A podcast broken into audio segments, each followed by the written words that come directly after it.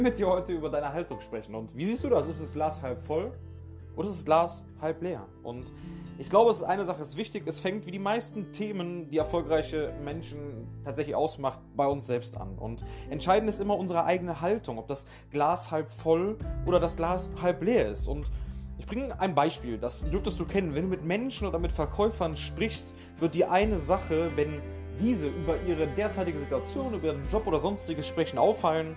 Ähm, und wir nehmen das Beispiel Job. Der unerfolgreiche Verkäufer, der kann dir ganz genau sagen, was alles schief läuft, wie schlecht das Geschäft aktuell läuft.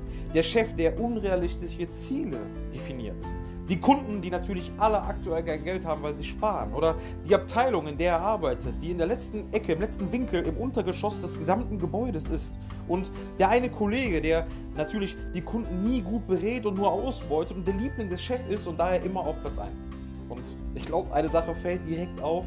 Na klar, wir sprechen über problemorientierte Menschen. Und ich kann in Bildern meine Situation so schlecht reden, dass mir beim Zuhören die Tränen kommen. Und ja, es gibt, glaube ich, nur eine Sache, die dann beim Gesprächspartner erreicht wird. Er kriegt aktuell mein Mitleid geschenkt. Und es gibt diesen Spruch, hinter dem ich total stehe: Mitleid kriegst du geschenkt, Neid musst du dir erarbeiten. Und wenn ich mein Ziel so verfolgt habe in meiner Beschreibung meiner aktuellen Situation, dass ich unfassbar viele Taschentücher bei mir haben muss, weil sobald ich meine Situation erkläre, alle Menschen, die mir zuhören, anfangen zu weinen, naja, dann habe ich mein Ziel erreicht und alles richtig gemacht. Mit der Hinterfrage, ob das mein Ziel ist tatsächlich. Und ähm, ich glaube, jetzt ist das Glas halb leer. Weil ich tatsächlich nur darüber spreche, was alles schlecht läuft und warum alles nicht gut ist. Und naja, besser wird es jetzt auch nicht. Ähm, absehbar schon mal gar nicht. Und ähm, wenn du dir die Aussage, Neid musst du dir erarbeiten, nochmal auf der Zunge zergehen lässt, ich glaube, dann wird eins klar. Du musst deine Motivation finden, also was ist dein Ziel und was tust du hierfür und wann rennst du los ähm, und wie schaffst du diesen Turnaround, eine lösungsorientierte Haltung einzunehmen und zu finden. Und ich glaube, eine Sache ist extrem wichtig. Du musst dir klare Ziele definieren. Du musst dir motivierende Meilensteine setzen, denn nur messbare und realistische Meilensteine halten deine Motivation hoch. Wenn du dies schaffst, dann ist die Perspektive plötzlich eine andere und das Glas ist halb voll, weil du immer wieder zwischendurch motiviert wirst. Du hast dir nicht ein großes und ganzes Ziel gesetzt, du hast dir weitere kleine Ziele gesetzt, die zum einen realistisch und erreichbar sind und dadurch immer wieder einen Motivationseffekt für dich haben und du kannst dir selbst bildlich gesprochen auf deine Schultern klopfen.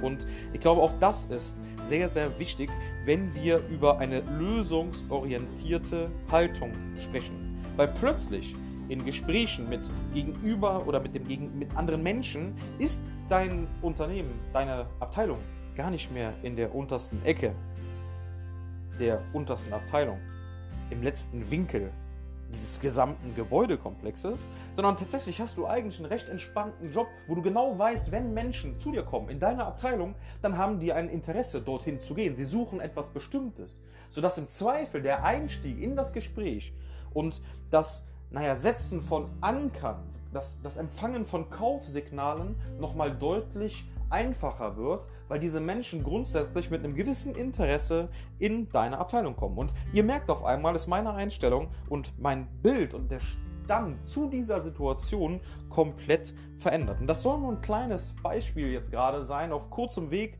und das euch zeigen will, wie wichtig unsere innere Haltung ist. Und die innere Haltung und die Einstellungen, die wir geprägt sind, die wir haben aufgrund von Erfahrungen, die wir gemacht haben, die werden wir nicht von heute auf morgen verändern. Aber es geht um Impulse, die wir von außen wahrnehmen und uns nochmal selber bildlich in diese Situation hineinzuversetzen. Und ich wünsche dir jetzt an der Stelle, dass du dir Gedanken darüber machst, was ist aktuell bei dir die Ist-Situation, ein wenig in die Analyse gehst und weg von diesem Problemorientierten hin zum Lösungsorientierten kommst, um für dich weiter erfolgreich zu sein. Mach's gut, bis zum nächsten Mal.